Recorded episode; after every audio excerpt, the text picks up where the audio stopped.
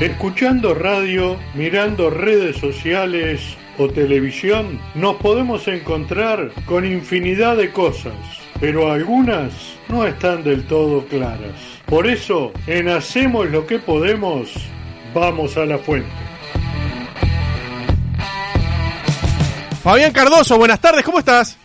Hola, ¿qué tal? Buenas tardes, ¿cómo estás? Todo bien, y- todo bien, todo bien. Se escucha medio bajo, pero está, este, nosotros estamos bien, capaz que vos estás este, medio, me- medio bajo. Bueno, ¿estás bien?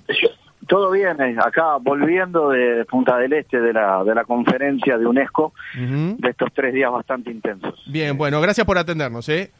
Eh, Dale, dale, bien, por acá estoy. Bien, escuchá, vos sabés que se nos ocurrió llamarte porque vimos en Montevideo Portal este, el título que dice APU denunció eh, anta- ante la CIDH, ¿verdad? Permanente actitud hostil contra periodistas de parte de Graciela Bianchi, ¿verdad?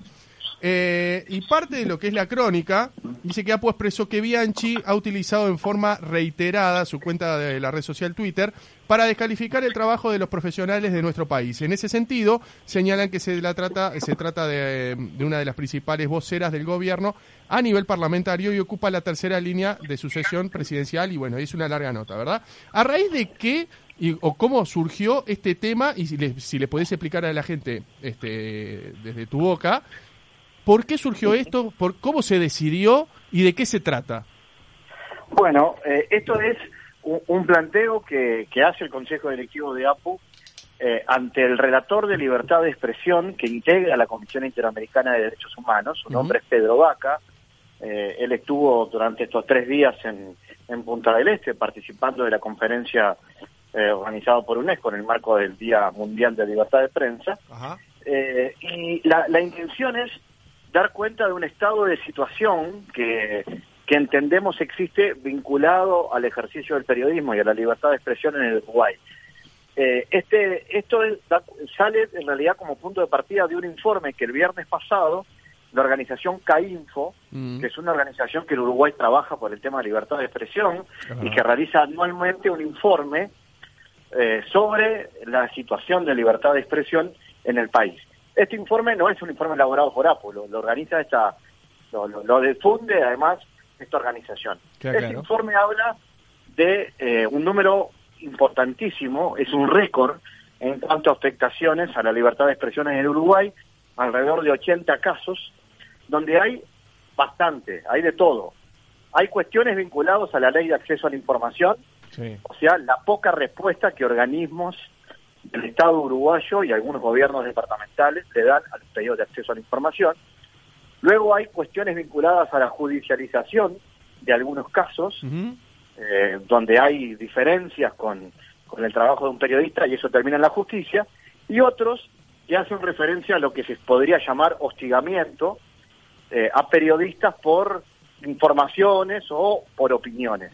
Bien. Ahí es donde aparecen algunos, algunas cuestiones que tienen que ver con la conducta que algunos integrantes del poder político tienen en redes sociales. Y, y bien, y sobre ah, y, ah, y hicieron hincapié en Graciela Bianchi. ¿Cuál fue el detonante para tomar esta decisión de este de hacerlo con Graciela Bianchi por su, su, su tweet? Sí, por, el- por qué? tiene que ver con, con la cantidad de menciones que existen en el, en el informe.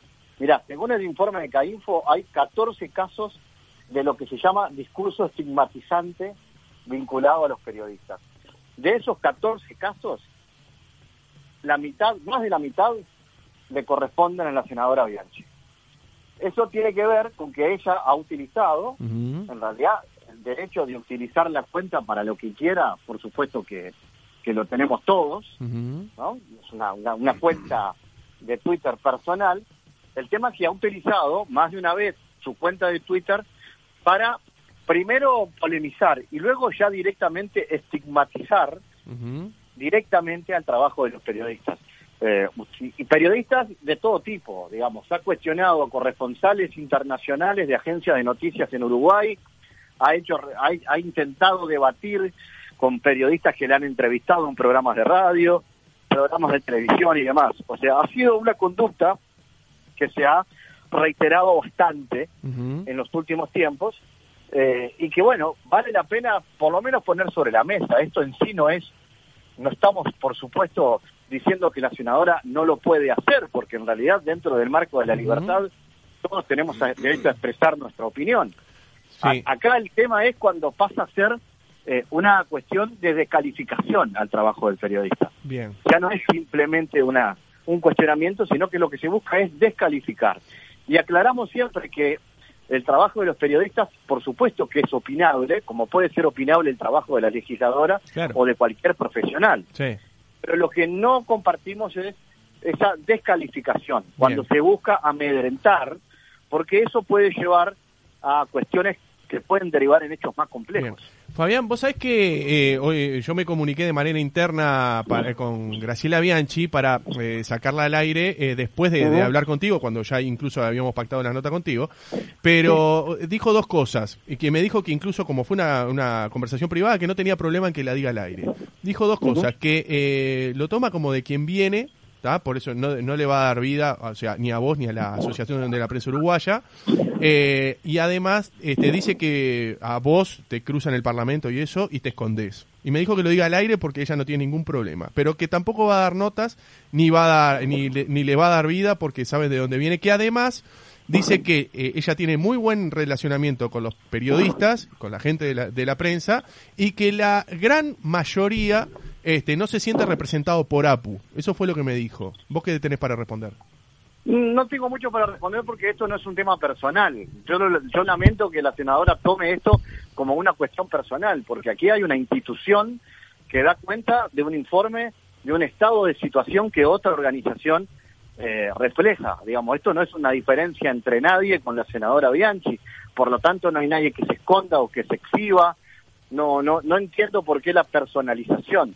Eh, pero bueno, por supuesto que estamos dispuestos a conversar con la senadora siempre y cuando eh, estos sean los términos de respeto y de intercambio que corresponde a una democracia. Bien, poco más tengo que decir que eso. Bien, ella, ella tuvo una respuesta en su cuenta de Twitter, dice, jamás iniciaré un juicio a ningún medio ni periodista y no consideraré este vil ataque como cuestión de fueros.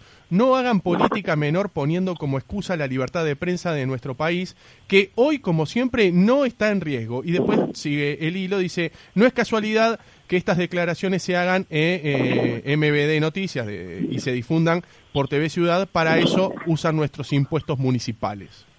Mm. Sí, eh, la, democracia no está en riesgo, la libertad no está en riesgo, no queremos que esté, queremos que Uruguay siga siendo un ejemplo a nivel internacional. Por eso a veces hay que encender una, luz amarilla, eh, para entender que si potenciamos este tipo de fenómenos que luego pueden derivar en cuestiones más complejas, como por ejemplo los discursos de odio, ahí sí podemos empezar a tener problemas eh, en cuanto a la, a la democracia y la libertad de expresión. Por ahora Uruguay sigue siendo una referencia a nivel internacional y eso es lo que, lo que queremos cuidar. Me llama la atención además que la senadora haga un tuit donde básicamente hace esa valoración que comparto respecto al estado de situación y diga que, que tiene una muy buena relación con los periodistas y posteriormente cuestione un medio de comunicación estigmatizándolo. Vos decís que es contradictorio en su, en su discurso. Y no termino de entender la primera, la segunda, con la tercera parte del tuit, hay algo que no me cierra. Bien, bien. Eh, escúchame, otra, la última que te hago y ya te libero. Eh, Fabián, ¿qué le puede, qué puede tener como, como castigo, si se le puede decir, a esta denuncia que entregó APU este, a la Comisión Interamericana de Desarrollos Humanos. Que ustedes presentaron esto, pero ¿qué represalias puede tomarse hacia Graciela Bianchi en caso de que eh, le den lugar a, su a su a su a su a su denuncia? No, no es una cuestión de represalias. Lo que puede suceder es que el organismo considere que necesita más información sobre el caso y que eh, existe la posibilidad de que convoque a lo que se llama una audiencia pública de la Comisión Interamericana de Derechos Humanos para analizar la situación. En ese caso, si eso sucediera, aquí participaríamos la sociedad civil, o sea, o sea, las organizaciones que trabajamos por la cuestión vinculada a la libertad de prensa y también el Estado, que podría ser el Poder Ejecutivo o incluso el Poder Legislativo. Eh, eso será motivo de análisis de la Comisión. Nos enteraremos si, si así lo entienden bueno, por supuesto que tendremos la posibilidad, todas las partes, de manifestar nuestra visión. Bien, la última, ahora sí te hago la última. Eh, ¿qué, viste que se publicó hace pocos días la, el tema de la, de la libertad de prensa, que Uruguay cayó del puesto 18 al 44? ¿no? Ujú. Y quiero hacer dos preguntas. ¿Qué tanto tuvo que ver? eh, se, eh, se- hay un, em, se dice que también cambió el método de, de- de- de la realización, por eso es que cayó. Pero además, ¿cuánto pudo haber incidido lo que ha pasado con Nacho Álvarez y el allanamiento Azul FM con todo este tema de la libertad de prensa, el haber caído 26 lugares? Nosotros ayer eh, consultamos a la organización que realiza este informe, que es Reporteros Sin Fronteras, Mm. que es una organización que trabaja también en cuestiones de libertad de expresión eh, a nivel internacional.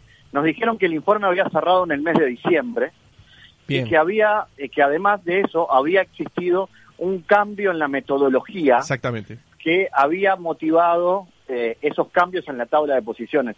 Yo quiero decir que el informe a nosotros también nos llamó la atención, por, por lo que implica esa caída tan abrupta en la tabla que tiene Uruguay, colocarse Sí. en el número 44 luego de haber estado en el número 18, nos parece un cambio demasiado radical. Nos explicaron que incluso se, empiezan a medir allí algunos otros componentes, que hay uno que nos, nos, nos atiende bastante, que es el tema de la viabilidad de los medios, o sea, la viabilidad económica. Eh, ¿Cuántos medios en el país siguen siendo viables económicamente en esta situación?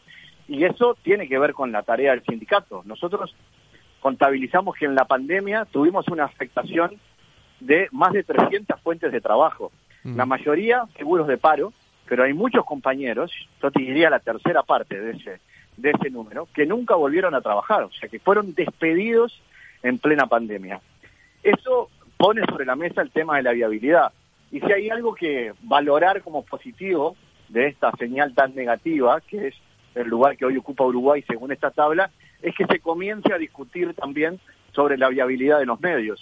Ojalá esto sea también una señal para que todos nos pongamos las pilas y hablemos sobre lo, el impacto que este tipo de cosas tienen sobre la fuente de trabajo. Bien, eh, Fabián Cardoso, muchas gracias por estos minutos, te liberamos, te agradecemos estos minutos. ¿eh?